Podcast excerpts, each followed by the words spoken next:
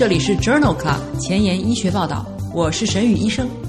每周五天，每天半小时，只讨论最新的顶尖专科文献，介绍给感兴趣的同行们。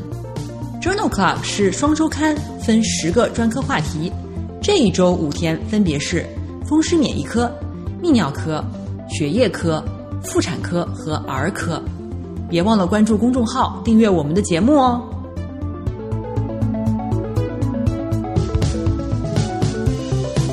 节目的开头，我非常兴奋的和大家分享一个好消息：短短两周，因为你们的积极转发和分享，听众已经从六千人上升到一万人了。这都是因为你们的努力。在前两周的节目中，我提到希望大家能把节目推荐给江苏以外的朋友。我们已经进入上海、北京、广州、西安、大连等大城市了。节目收听次数最多的是心脏科、呼吸科和消化科。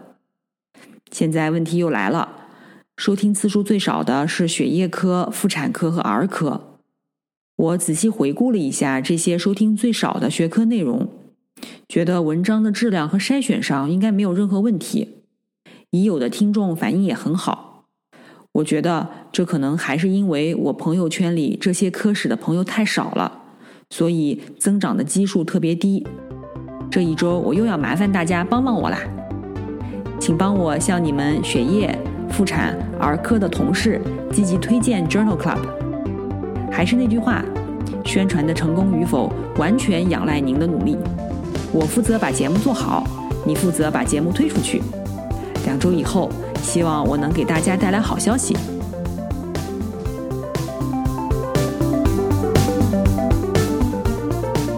头条：一，FDA 批准三庚酸甘油酯治疗长链脂肪酸氧化障碍。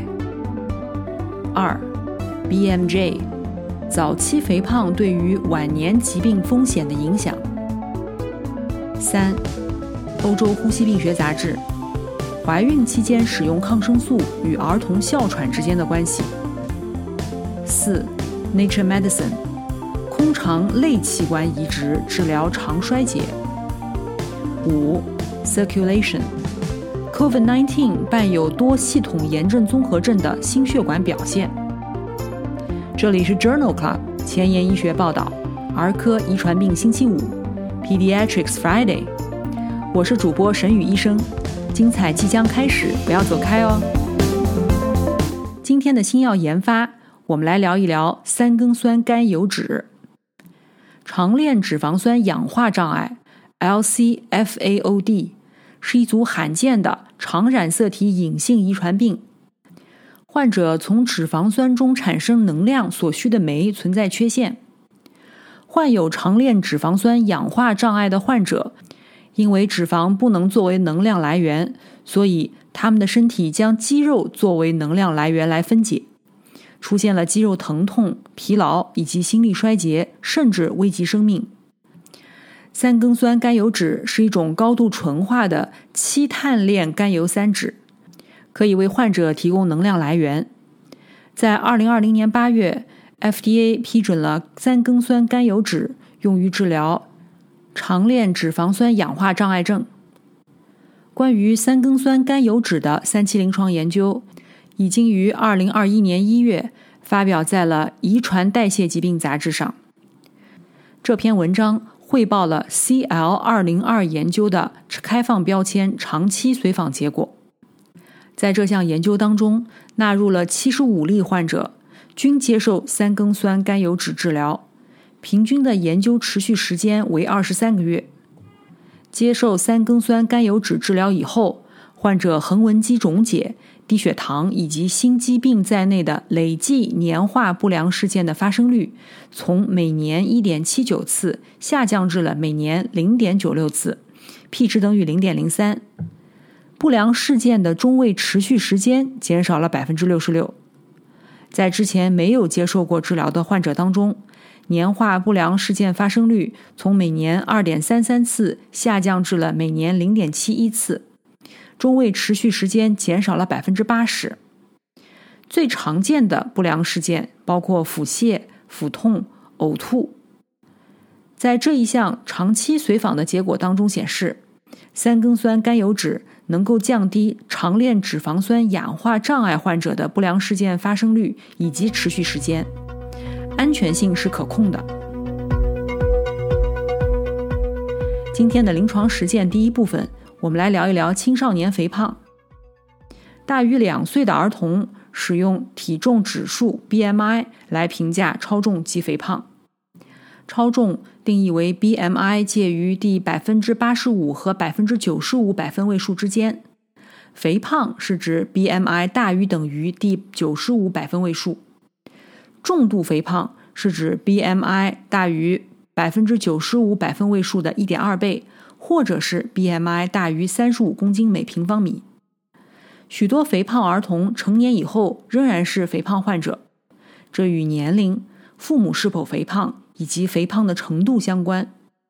青少年肥胖的危险因素很多，包括含糖饮料摄入增多、电视和电子游戏、睡眠缩短、某些精神类内分泌类的药物、遗传因素以及妊娠期母体体重，还有营养因素。在二零二零年五月的《BMJ》杂志上，发表了一篇孟德尔随机化研究。利用遗传变异来分辨早年肥胖对于晚年疾病风险的影响。这项研究利用英国生物库当中的四十五万例参与者，比较了十岁时的体型和平均五十六岁时健康状况，这里包括冠心病、糖尿病、乳腺癌、前列腺癌的发生率。早年体型较大。与冠心病和二型糖尿病发病率之间增加有关。然而，基于多变量的孟德尔随机化，这种影响的风险比仅为1.02和1.16。在乳腺癌风险的多变量孟德尔随机分析当中，强有力的证据发现，早年体型较大具有直接的保护作用，风险比仅为0.59；但成年后的体型关系不大，风险比为1.08。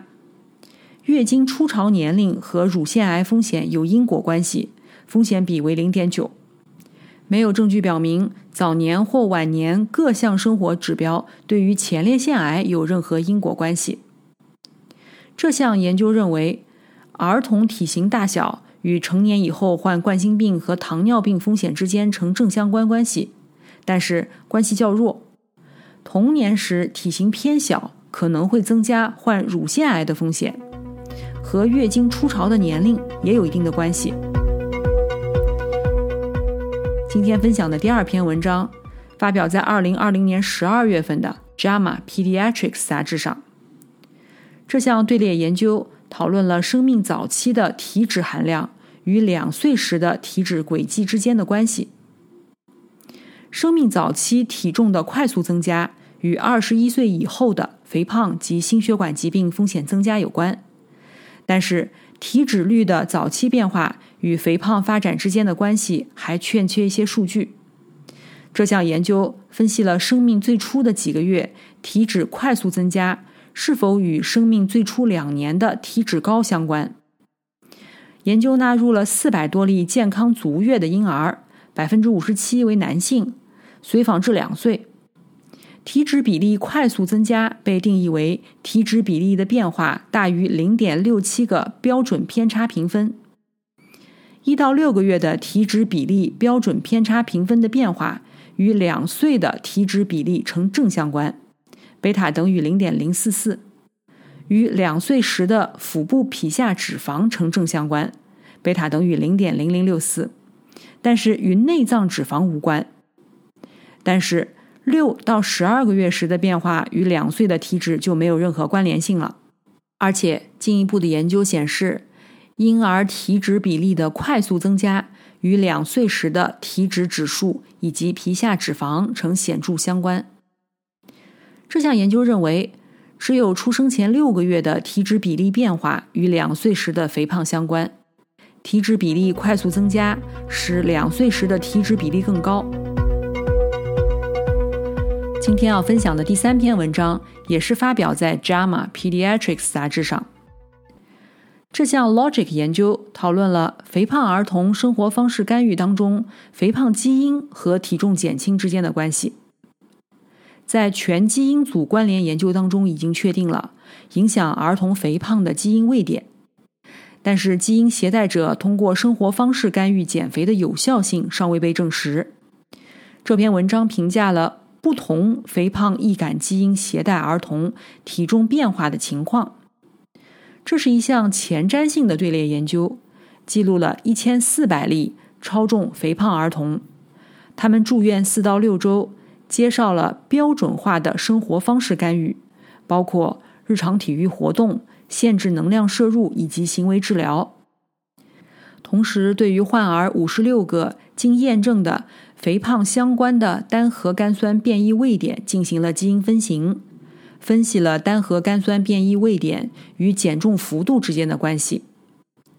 患儿的平均年龄为十四岁，百分之五十六为女性，平均体重下降了八点七公斤，BMI 下降了三点三公斤每平方米。在五十六个肥胖相关的单核苷酸变异位点中，有五个与体重和 BMI 的降低显著相关。与没有携带该风险位点等位基因的纯核子参与者相比，携带有 Rs 七幺六四七二七纯核子以及 Rs 幺二九四零六二二等位基因的携带者，减重的幅度比较小。但是在调整了年龄和性别之后，携带其他三个等位基因的患者，减重的幅度更大。这项 Logic 研究认为。基因似乎在肥胖儿童通过生活方式减重方面起着次要作用。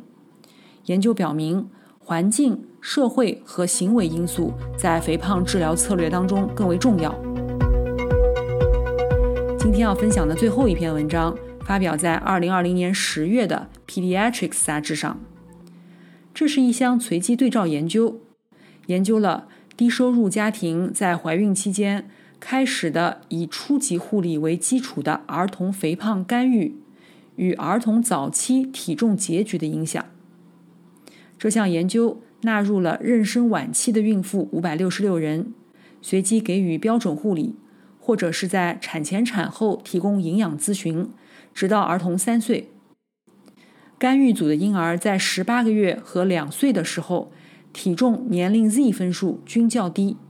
但是在三岁的时候没有差别，没有发现肥胖患病率的组间差异。干预组组间分析当中发现，根据营养咨询的出席率分为低、中、高三组，这三组的婴儿肥胖率分别为百分之二十六、百分之二十二和百分之八。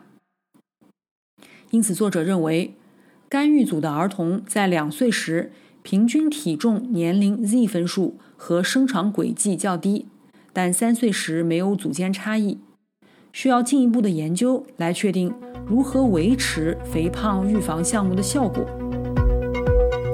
今天临床实践的第二部分，我们来聊一聊哮喘的起因。哮喘是一种由多种遗传因素和环境因素相互作用而引起的疾病。目前认为，哮喘的表型中虽然存在明显的遗传成分。遗传度大概在百分之二十五到百分之八十，但并不遵循简单的孟德尔遗传模式。研究主要的问题包括：不同个体的不同基因型可能导致相同表型；单个个体当中多个基因发挥作用导致某种特定的表型；环境因素之间的复杂作用，以及哮喘诊断缺乏金标准。哮喘主要的环境危险因素包括。变应原、感染、烟草烟雾、肥胖和围产期因素。今天分享的第一篇文章发表在《欧洲呼吸病学杂志》二零二零年一月刊上。这是一篇基于人群和兄弟姐妹的队列研究，讨论母亲在怀孕期间使用抗生素与儿童哮喘之间的关系。怀孕期间使用抗生素可能会影响后代患哮喘的风险。但是，流行病学研究得出了相互矛盾的结果。该研究试图评估母亲在怀孕期间的抗生素使用与后代的儿童哮喘之间的关系。这项研究使用了丹麦全国的登记数据，从2005年到2011年，40万名单胎活产儿，并随访至五岁。大约有36%的孕妇在孕期服用了抗生素。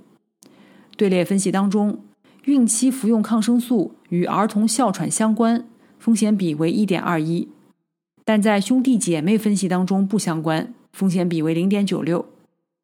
在以人群为基础的分析当中，孕妇使用抗生素的时间越长，处方量越多，以及使用的抗生素种类越多，哮喘的风险越高。所有这些关联性在兄弟姐妹分析当中都消失了。因此，这项基于人群的队列研究认为，产前抗生素暴露与后代哮喘风险之间是有关系的。第二篇文章讨论了。在怀孕期间，父母的心理困扰与儿童哮喘风险之间的关系，这同样也是一篇基于人群的前瞻性队列研究，发表在二零二零年九月的《Thorax》杂志上。虽然母亲在怀孕期间心理困扰与学龄前儿童呼吸系统疾病风险增加有关，但是仍然不清楚这样的关联性是否会持续到儿童的后期。这篇文章讨论了父母妊娠期心理困扰与学龄儿童哮喘以及肺功能之间的关系。这项研究纳入了四千多例儿童，一直随访到儿童十岁，患病率为百分之五点九。整体产妇孕期心理压力与后代的用力肺活量低相关，孕期的抑郁症状与后代的。FVC 和 FEV1 较低相关。所有孕妇在怀孕期间的心理困扰都与后代的哮喘风险增加相关，比值比1.46到1.91。但是父亲在怀孕期间的心理困扰与儿童的呼吸道疾病无关。这项研究认为，母亲而不是父亲在怀孕期间的心理困扰与儿童哮喘风险增加。以及部分肺功能降低有关，这表明宫内规划可以降低日后呼吸道疾病的风险。今天分享的第三篇文章发表在二零二零年十二月份的《欧洲呼吸病学杂志》上。这是一项随机对照研究，讨论了吸烟的孕妇服用维生素 C 是否可以持续改善婴儿的气道功能。吸烟的孕妇补充维生素 C 五百毫克每天，可以增加新生儿的肺功能以及三个月大时的用力呼气流量，但是对于十二个月大的婴儿气道功能的影响还没有报道。文章评估了吸烟的孕妇补充维生素 C 是否与婴儿从出生到第十二个月时的气道功能持续改善有关。这项随机双盲安慰剂对照研究选取了二百五十例。妊娠十三到二十三周的吸烟孕妇，随机给予维生素 C 一百二十五到五百毫克每天，或者是安慰剂，并提供戒烟咨询。与服用安慰剂的婴儿相比，母亲服用维生素 C 的婴儿在出生后一年内的用力呼气流量显著增加，总的增加流量为四十毫升每秒至五十八毫升每秒不等。因此，作者认为，在吸烟孕妇的后代当中，孕期服用维生素 C 与三个月和十二个月时气道功能的微小但显著增加有关，而且提示有可能向更高的气道功能轨迹转移。今天分享的最后一篇文章发表在美国呼吸与重症医学杂志二零二零年七月刊上。这是一篇从出生到三十六岁的纵向研究，讨论了哮喘的胎儿起源。婴儿肺功能缺陷包括呼气达峰时间比和最大呼气流速与功能残气量的比值下降，这与儿童哮喘风险增加有关。这篇文章研究了婴儿期的呼气达峰时间比与最大呼气流速与功能残气量比值。与成年中期哮喘以及气道结构异常的风险之间是否有关联性？研究纳入了一百八十例平均年龄两个月的婴儿，随访至三十六岁。研究发现，婴儿的呼气达峰时间比和最大呼气流速和功能残气量的比值每下降一个标准差，分别与活动性哮喘风险增加百分之七十和增加百分之五十五相关。这些影响在一定程度上是独立的。呼气达峰时间比和最大呼气流速与功能残气量的比值较低的三分之二婴儿。在成年中期更容易患上活动性哮喘。婴儿的最大呼气流速与功能残气量的比值能够预测二十六岁时的气流减少，而婴儿的呼气达峰时间比可以预测 CT 评估的气道管径减少。这项纵向研究认为，婴儿肺功能缺陷对于哮喘存在着长期的影响。婴儿呼气达峰时间比。